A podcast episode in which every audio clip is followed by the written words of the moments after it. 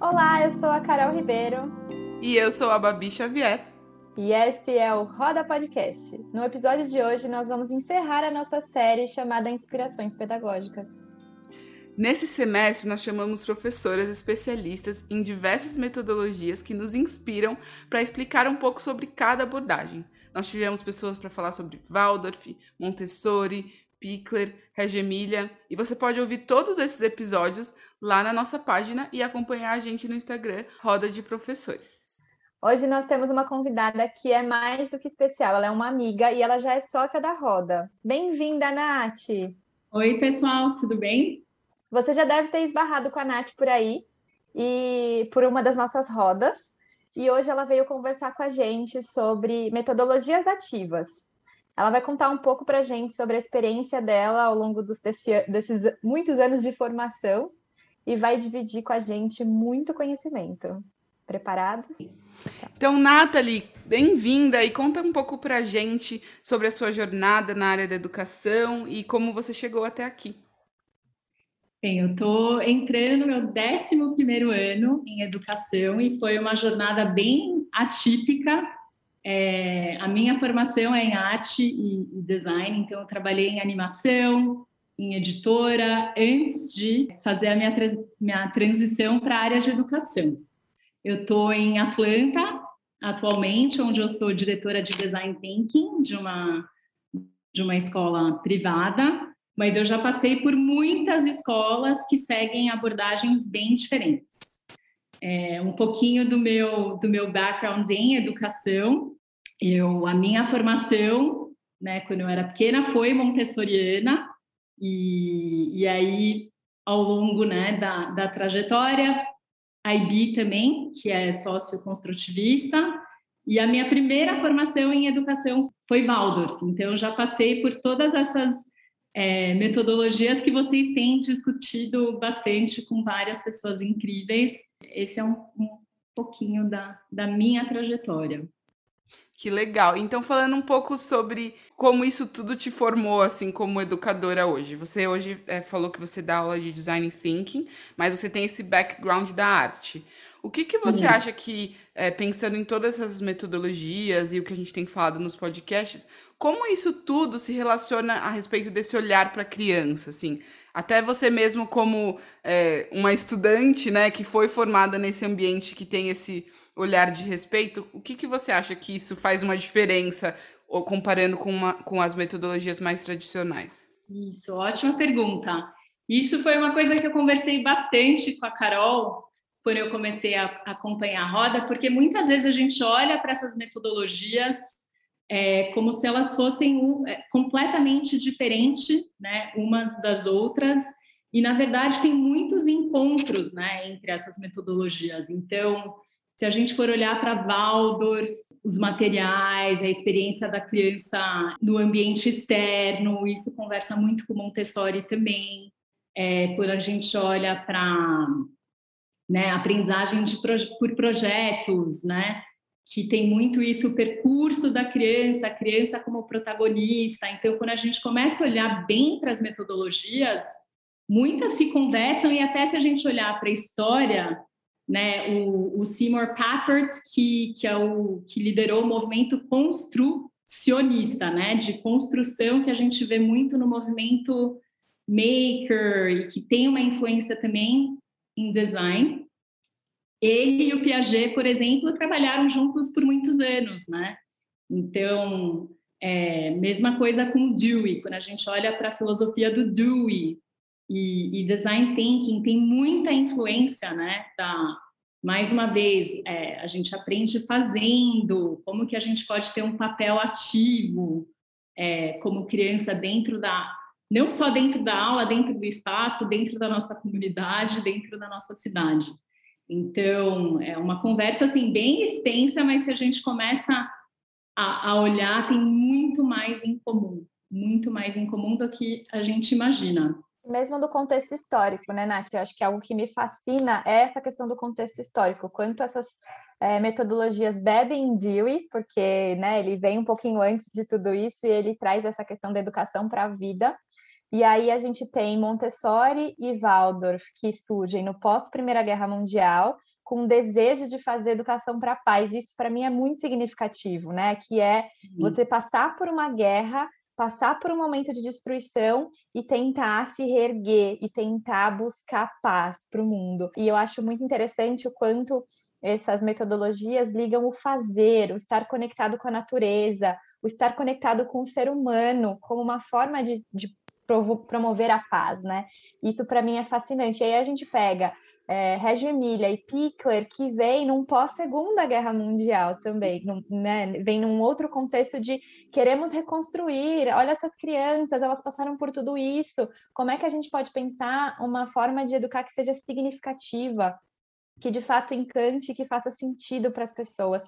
Então, para mim, tem uma conexão assim é, histórica, é, de, do fazer, do estar presente, do, do, estar aqui, e eu acho que isso vem muito desses momentos que, que passaram. E aí, o que eu fico pensando é que muitas pessoas acabam buscando umas receitas de bolo, né, para fazer as coisas. E não tem receita de bolo, tem como você se inspirar nisso tudo que você é, observa, nas belezas que se colocam ali e o quanto você pode assumir para você ali, mas não dá para reproduzir tudo que aconteceu ali, todo o significado que aquilo teve para aquelas pessoas para um outro lugar, não é transferência, né? É uma nova construção que precisa fazer sentido. Eu acho isso muito incrível, assim, é o que me, me fascina. E é legal, Carol, que você falou essa coisa de pensar a educação num mundo diferente, né? E se você pensar o nosso contexto agora, a roda, inclusive, surgiu por esse desejo, né? A gente estava pós doideira de pandemia de dar aula online durante um ano e pensando, caramba, como que a gente vai é, ver a educação de uma nova maneira agora? Porque tanto as crianças e, e tanto os professores foram afetados assim de maneira altíssima nesse período. Então, assim, não dá para simplesmente a gente voltar e fazer tudo da mesma maneira que era antes. A gente tem que entender que as pessoas mudaram, né? O, o olhar mudou. Então, acho que essa coisa eh, de pensar a educação. Também, né, Babi? Acho que a, a, a forma que a gente faz a educação hoje mudou, as ferramentas que a gente tem disponíveis hoje mudaram. A criança que era a criança de 1900 no pós-guerra não é a mesma criança de hoje. e ainda falando e ainda falando hoje, mais, né? né? Tipo, a criança de 2019 não é a mesma não criança é. de 2021, 22, tipo assim, o, como como que isso mudou? Né? O que, que vocês acham? E aí falem como tem sido para vocês na prática. É o que que isso mudou? É, pensando que essas crianças passaram um ano, é, muitas vezes crianças de 3, 4 anos, 5 anos, que é a idade que a gente trabalha, é, pelo menos eu e a Carol, é, que ficaram um ano tendo aula pelo computador. E agora elas precisam voltar a se relacionar, elas precisam voltar a ter um contato dia a dia. Assim, eu tenho tido uma experiência muito louca de poder fazer umas observações em uma escola. E, e é louco como já é natural para as crianças a coisa de põe máscara, tira a máscara, passa o álcool gel, encostou ali, passa o álcool gel de novo. Vai pegar um livro, passa o álcool gel. Ah, e como que você se relaciona? Você tem que falar, ah, então aí o, fulano deu um sorriso, mas você não pode ver o sorriso porque tá de máscara. Então, assim, como que a gente pensa assim nesse o pensar a educação pós um conflito? Lógico que a gente está falando de conflitos diferentes, o que que isso trouxe para vocês assim esse ano? Fala um pouco aí, Nathalie, como tem Eu sido. queria voltar um pouquinho é, e fazer um gancho com uma fala da Carol, que é, é super interessante a gente pensar, né, nesse contexto histórico. E o Howard Gardner, né, que foi um grande pesquisador da, da Harvard, ele recentemente se aposentou, né? E ele tem um livro que fala sobre art and human development, né? Então, o mundo está mudando rapidamente, mas se a gente olha para todos esses impulsos em educação, todos voltam para a arte e para o fazer, né? E isso é uma reflexão importante, que, que a arte está sempre no, no centro de grandes mudanças, né? Porque a gente pode ter novas ferramentas, novas metodologias, mas no fundo, no fundo, né, a educação o que mobiliza é a arte, né? E o que faz a criança ser um ser pensante, emotivo, conectado com a comunidade é sempre através da arte, né?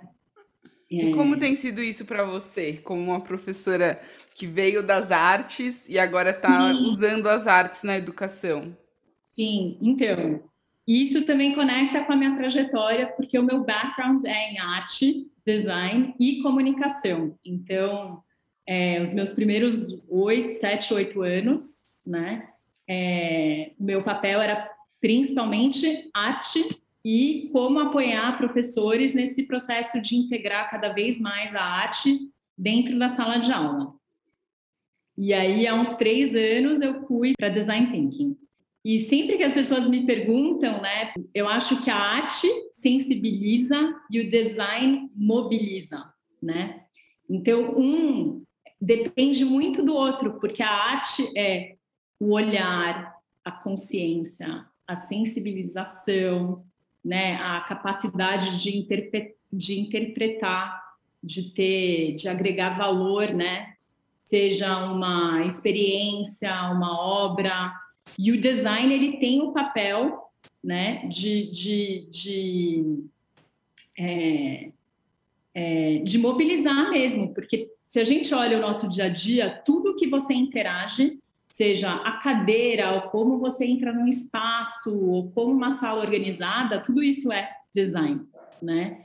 Então, eu olho muito design como catalisador de agency, de protagonismo, porque não é é o fazer, mas o fazer com intenção de mudança. Não sei se está muito abstrata essa fala. Ô, Nath, eu queria conectar aqui, porque eu acompanho o trabalho da Nath desde 2014, que foi quando a gente começou a trabalhar juntas, e foi um grande privilégio para mim poder ser assistente da Nath. Gente, isso foi a, a maior coisa legal que aconteceu na minha vida, assim, nesse começo de carreira. E, e, o que eu acho muito legal é que a, a, a gente estava falando disso, né? Como na pandemia a gente pode considerar isso. E o que eu achei muito legal acompanhando o trabalho da Nath, para quem não segue ela, aproveite para seguir, porque realmente tem muita informação legal, ela compartilha muita coisa legal, mas é a questão assim, quando a gente retornou, quando a Nath retornou, que ela está dando aula numa escola nos Estados Unidos, em Atlanta, né, Nath?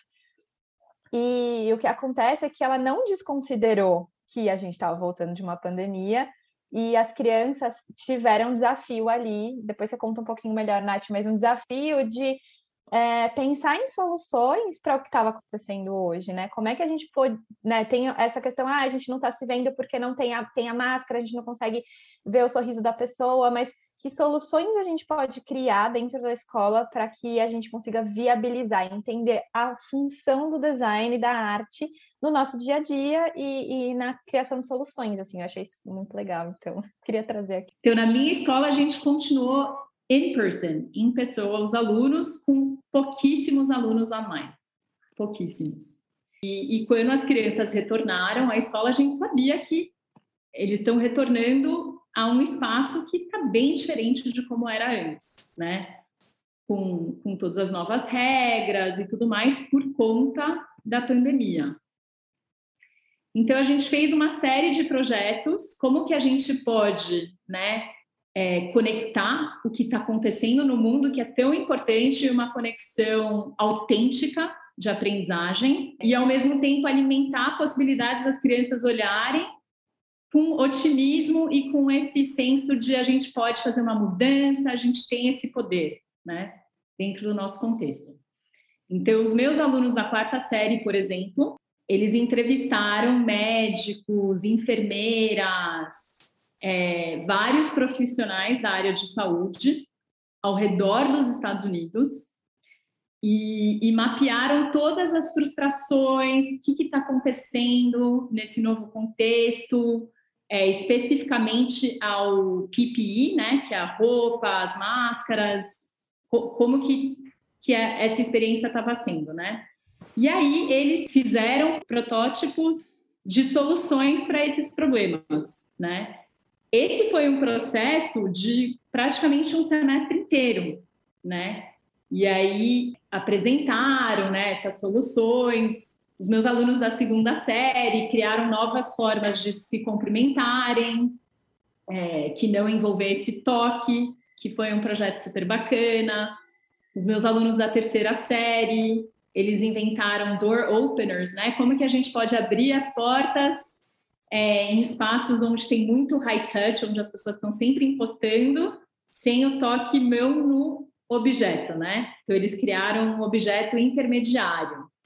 Então, isso volta um pouquinho né, dessa discussão, a diferença né, da arte do design. A arte sensibiliza, você sai de uma experiência numa galeria, no museu, é a sua experiência, o que, que você interpretou, o que, que você leva com você. O design, ele tem uma função, você tem um objetivo, né? A ideia não é que cada pessoa interaja com uma caneca de uma forma diferente. Não, a caneca a gente usa para tomar chá para tomar um café. Então tem essa função muito clara. E em design thinking especificamente, a gente está sempre olhando para problemas, né?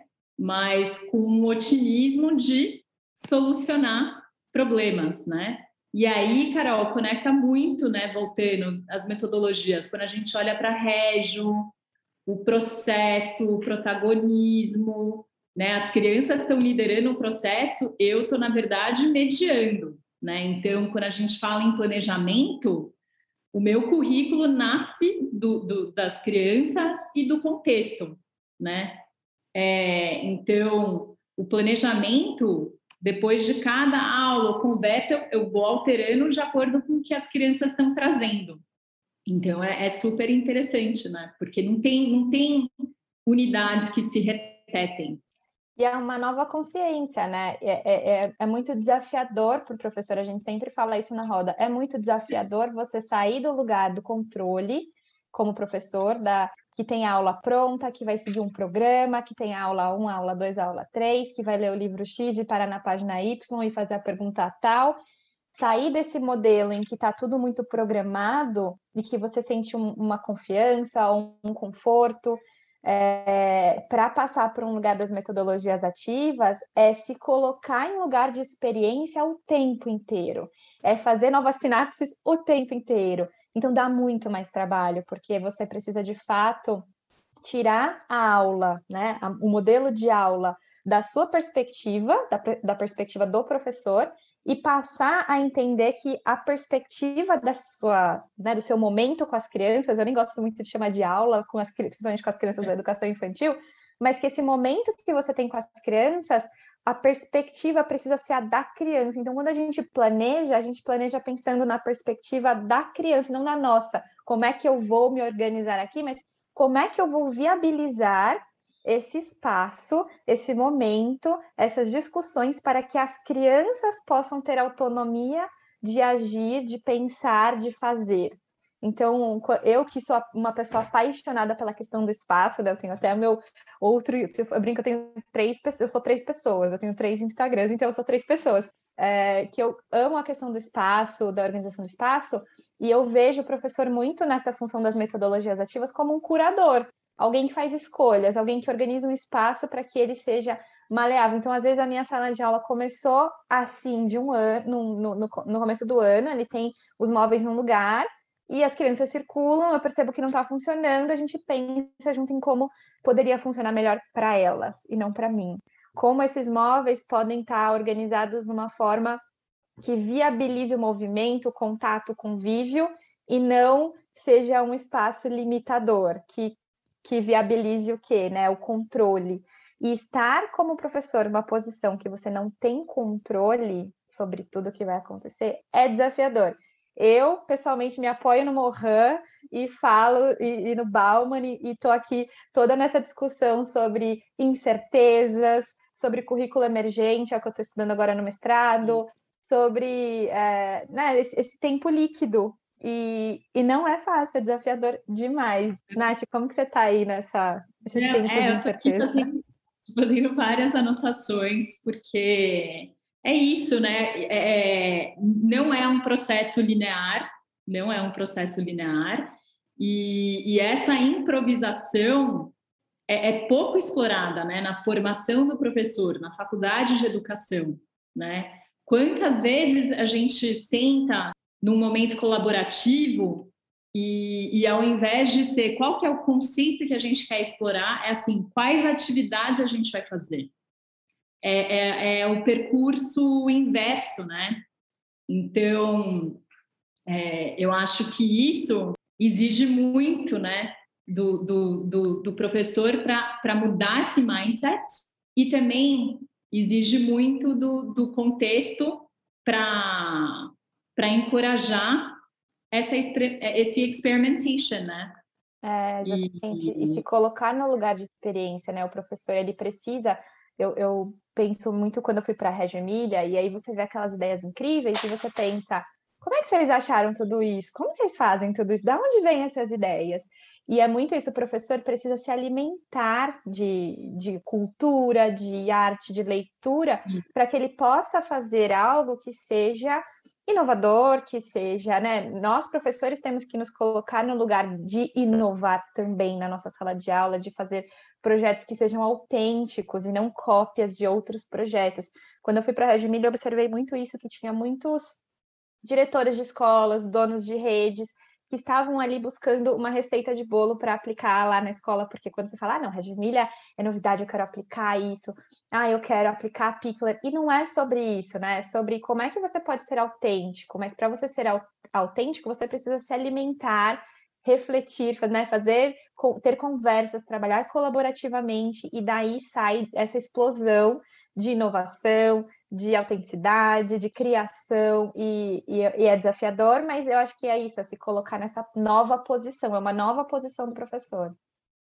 E eu acho muito legal, Carol, porque é, a gente teve há um tempo atrás, Nathalie, eu e a Carol, a gente foi vi visitar a Bienal de São Paulo, né? E aí, uma coisa que chamou muita atenção pra gente é que uma das primeiras obras que tem, assim, quando você visita a Bienal, é de uma artista que ela, ela é, pintou vulcões.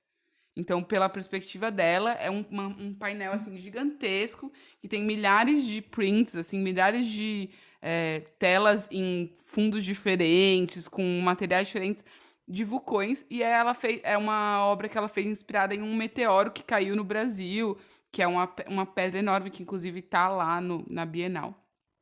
E quando você, a gente chegou, a Carol teve a mesma impressão que eu a gente chegou e olhou aquilo e falou assim, tipo, nossa, isso podia ter sido feito por um aluno meu de três anos.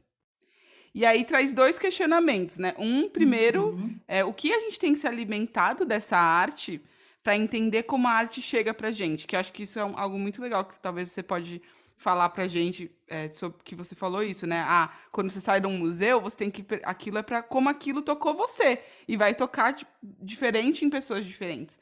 Mas também o quanto a gente tem que mudar, afinar o nosso olhar para entender a expressão artística das crianças como uma linguagem que tem que ser explorada, né? Porque muitas vezes a gente é, tem essa questão estética em escola, que é a criança pintar o patinho de amarelo dentro da linha. E aquilo, muitas vezes, não é o que é arte e não tem nada a ver com a expressão própria da criança, né?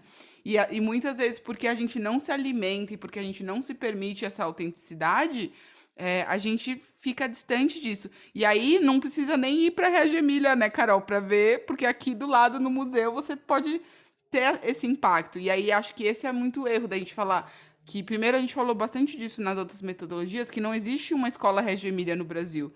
Você pode ser inspirado em Reggio, mas a escola Reggio Emília está lá em Reggio Emília, entendeu?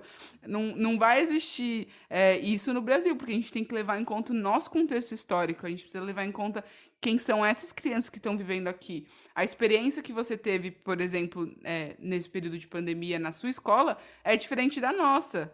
A gente teve um ano inteiro de crianças num computador. Não é a mesma coisa, a mesma experiência que você teve. E lógico, a gente pode ter essas trocas, mas tem coisas que são muito particulares que a gente tem que levar em conta, né? A gente precisa ver como esse olhar dessas metodologias a gente pode colocar em prática no nosso contexto. Então, esse é um ponto bem, bem interessante, porque a gente vê, né, recentemente, quando eu fui para o Brasil, por exemplo, eu visitei uma escola e a sensação que eu tive foi de esquizofrenia, assim. A escola pegou todas as metodologias é, e todas as tendências, é, todos os trends atuais de educação e, e juntou. Quero estar tá na moda, né? Assim, eu quero é. vender isso aqui. Exatamente. e é importante a escola sempre se perguntar, né? Qual que é a nossa missão, o que, que a gente acredita, e aí você pega, né, e junta o, o, o aspectos de diferentes metodologias e movimentos que fazem sentido, né? Eu acho que isso é muito importante. Então, é importante sempre olhar para a identidade da escola e da comunidade, né? Mas voltando um pouquinho do, a conversa da arte, da Bienal, né? É, eu nunca vou esquecer, a Carol, inclusive, estava comigo, com os pequenos, a gente estava no ateliê, e, e, uma criança começou a usar um tubo gigante de cola. Você lembra, Carol? Para fazer? Lembro. A, a criança estava ali no momento, pegou um tubo de cola e, e, eu lembro que você até fez uma pergunta sobre o material, não lembro direito, mas você fez uma pergunta e, e, até hoje eu lembro, né, que a minha resposta foi assim: a gente precisa ressignificar também como as crianças usam a ferramenta e como as crianças usam o material, né? Tem muito, é, a gente vê muito isso também. Ah, a criança precisa segurar o pincel dessa forma, a criança precisa usar o pincel dessa forma. Quem, quem disse que a criança precisa usar o pincel dessa forma? Né? E se a criança quiser deitar e rolar o pincel? Né? E se a criança quiser usar o, o outro lado do pincel para fazer pontos, né? E, e, isso se aplica a, to, a todas as outras ferramentas, né?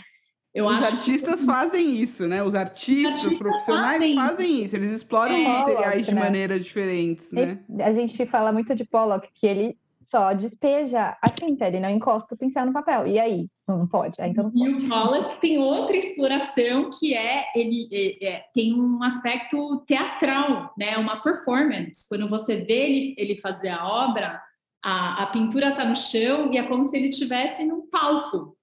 Então, a gente pode olhar isso de várias formas, né? É, não é, eu, eu falo, né? Não tem uma história da arte, tem uma história da percepção, né? E, e muitas vezes a arte a gente quer é, explicar de uma forma X, ou esse artista explorava esse tema específico, quando é muito mais importante a criança encontrar significado naquilo, a criança olhar né, e fazer é, conexões com a sua vida, com o seu contexto. Né? Se a gente olha para as grandes obras, uma criança olhando hoje vai encontrar ou, outros elementos importantes do que uma criança em 1960, né? Mas eu acho que quanto mais a gente limita essa visão e compreensão da arte, mais cedo a criança abandona, né? E tem, eu li um estudo sobre isso alguns anos atrás, eu vou tentar encontrar, é, que muitas crianças param de, de desenhar e, e, fazer explorações hands-on na quarta série, uma, uma, um grande número. E, e quando eles foram investigar, quanto mais tradicional é a abordagem, né, muito focado em técnica, habilidade, mais cedo a criança abandona que faz sentido, né? Porque aí não é uma experiência que é autêntica e meaningful, né? É técnico. E quando é técnico, ou você é bom, ou você consegue reproduzir, ou você não consegue. E que é muito triste, né? A gente olhar é, para a arte dessa forma. E eu penso que gera muito uma desconexão também, né? Eu sou muito fã das metodologias ativas e eu vejo que elas estão crescendo muito atualmente. Eu acho que não dá para ser essa salada aí que a Nath estava falando, pega tudo aqui, bota no pote, mistura tudo e vamos fazer metodologia ativa a qualquer custo. É.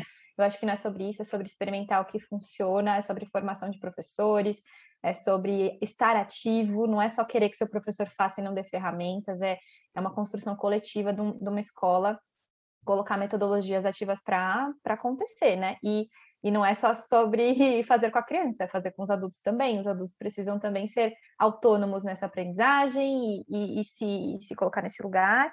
Então, eu, eu vejo muito essa conexão, assim, como a gente pode construir é, juntos essa questão da metodologia, das metodologias ativas e o quanto essa questão da técnica às vezes está muito relacionada com a crise que a gente está vivendo, né? De, de ansiedades, de você ter que dar conta, de entregar, de protocolos, de estar tá tudo com tudo pronto e se afastar da, da vida, né? Da vida real.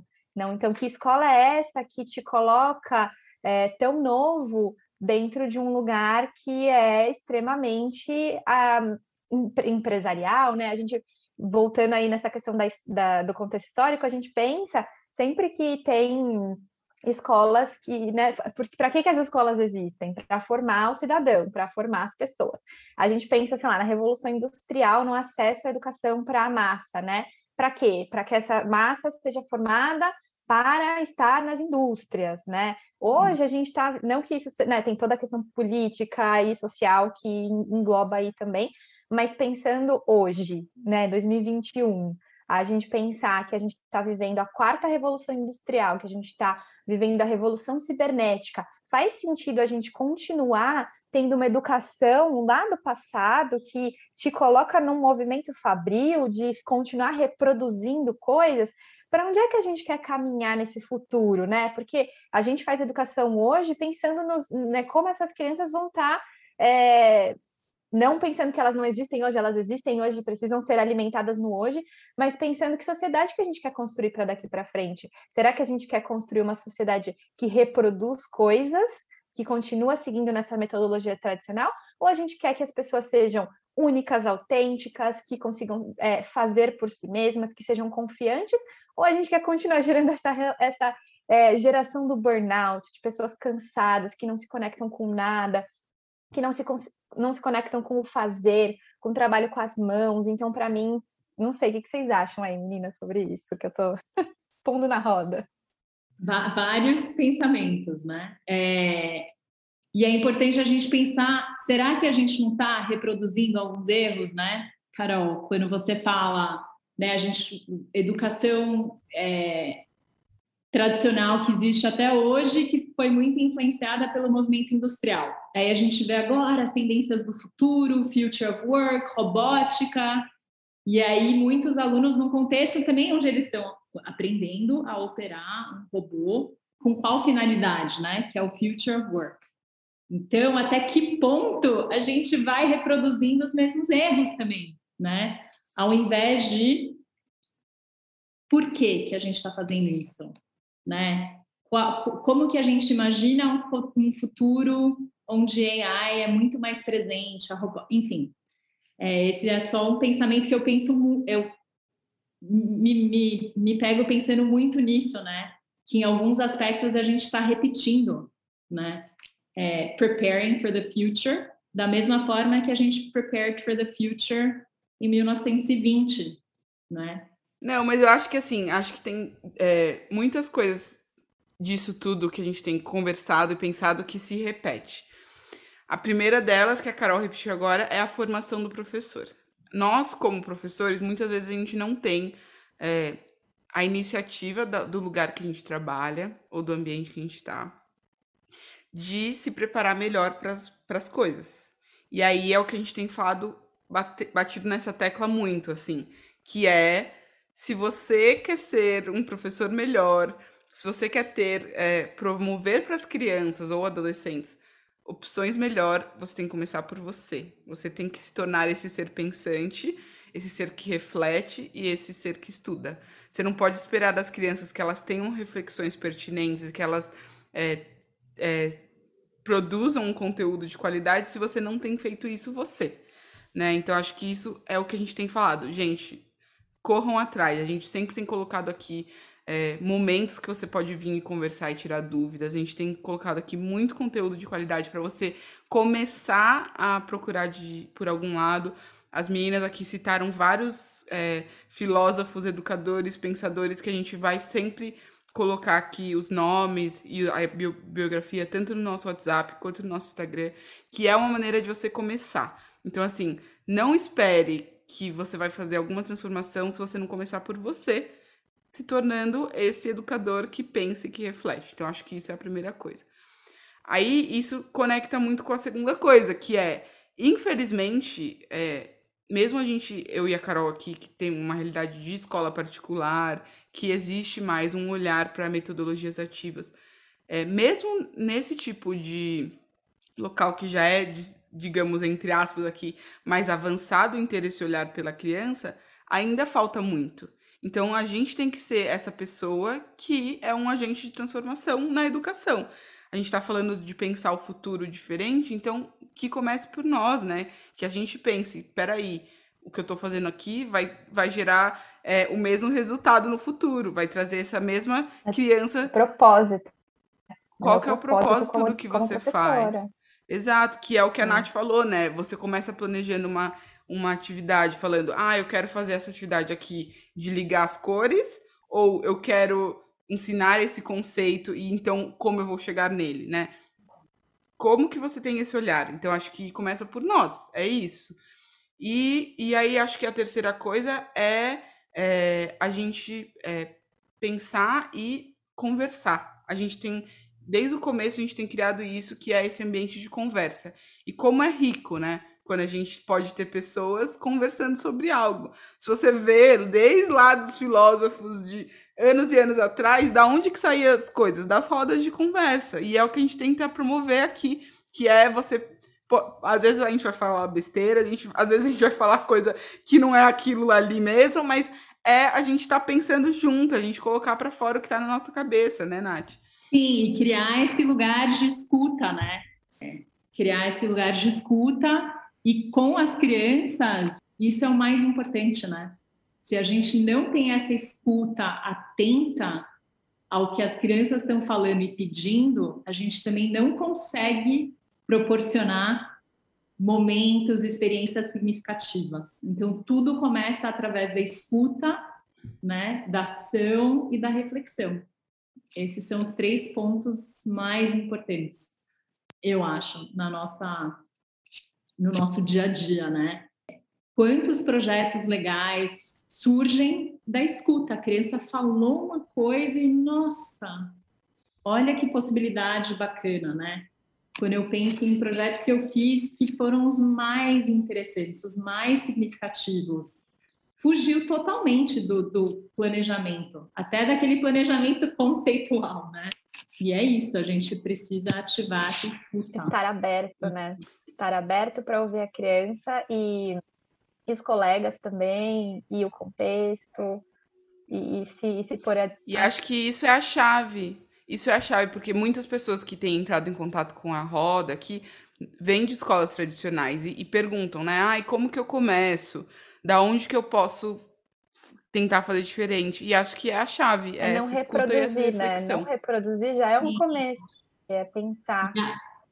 Sim, e eu acho que o, o primeiro é, aceitação mais importante é que vai ser um processo bem bagunçado. Vai, é. Bem bagunçado, não linear. Leva tempo. E, e demora para você se sentir ok e, e desenvolvendo estratégias para ser um pouco menos bagunçado, mas assim, essa ideia que não é linear, né? Um professor meu do mestrado fala muito sobre isso, é, né? O, o bom professor ele consegue identificar esses teachable moments e opportunities e, e, e, e em outra direção completamente on the spot, naquele momento, né? É. E isso é um processo. A gente é. chegar nesse é lugar você onde conseguir você... ver as oportunidades, né? E você aí, conseguir ver as oportunidades e usá-las. Sim, e ter esse repertório, né? Fazendo um gancho em tudo que a gente conversou, é você ter esse repertório. Quanto mais você se coloca num lugar de lifelong learner como professor, né? Que está sempre aprendendo, que está sempre pesquisando, que está sempre refletindo, e a sua experiência. Não adianta você ser um professor super dedicado que está ali planejando final e não está vivendo, porque a, as nossas vivências que alimentam o que a gente está propondo para os nossos alunos, né? Poder falar, ah, quando eu fui para Régio, quando eu fui para Itália, eu percebi isso, né? Ou quando eu estava na China, eu percebi que nesses espaços as pessoas sentam que seja, né? As nossas vivências são muito importantes. E as É o das crianças também, né? E é isso, a gente, como adultos, colocar nesse lugar de experiência para deixar que a criança, para permitir promover o lugar de experiência para as crianças também. Eu penso Um nisso. depende do outro, Exato. porque se o professor não tem esse repertório, a criança tem muita vivência, mas você não consegue fazer esse diálogo, né? Exato. Interdisciplinar. Então, é isso. Ai, gente, que papo Gente, delícia. estamos chegando no fim dessa conversa. Poxa vida. E no fim desse ano, É. né, Babi? Esse ano está acabando, já estamos agora no mês de dezembro. E essa é o último podcast dessa série que vai deixando muita sabedoria por aí, muitos pontos de para refletir, é, muita conexão. Foi um ano assim delícia, muito bem aproveitado, com convidados e convidadas incríveis que fizeram parte é, da nossa roda assim com tanto empenho. A Nath, a gente te agradece imensamente, não só por estar aqui hoje com a gente é, gravando esse, esse episódio, mas também por toda a sua participação na roda, a sua contribuição para a roda também. Enfim, a gente, nossa, não tem nenhum palavras para te agradecer a sua presença e o seu estado de aproveitar, de estar com a gente, de estar presente, de estar conectadas aqui com a roda. A Nath é sócia já. Sim. E se você quiser entrar em contato também com a Nath, é, a gente vai deixar aqui na descrição o Instagram dela. Ela tem postado muito sobre é, todos os projetos que ela faz de design é, e, e, como ela, ela, tem usado a arte é, na prática. Então é uma oportunidade aí de você se inspirar e de você pensar como isso pode ser real no seu contexto e na sua realidade. E se você quiser acompanhar mais sobre a roda, você pode seguir a gente no Instagram, arroba Roda de Professores, ou também participar do nosso grupo de WhatsApp. Lá você recebe todos os conteúdos exclusivos, tem acesso ao nosso e-book e fica por dentro de todas as coisas em primeira mão. Nath, muito obrigada por estar aqui com a gente hoje. Obrigada. É, e tem sido muito incrível fazer parte da roda, que tem sido uma fonte de inspiração mesmo. Eu falo para todo mundo que tem sido uma fonte de inspiração, então que vocês continuem fazendo essas pontes e diálogos é, que está tá inspirando muita ah, muito obrigada. Ah, obrigada. E é isso. Tchau, tchau, pessoal. Agora a gente se vê em 2022, hein? Até mais. Até mais.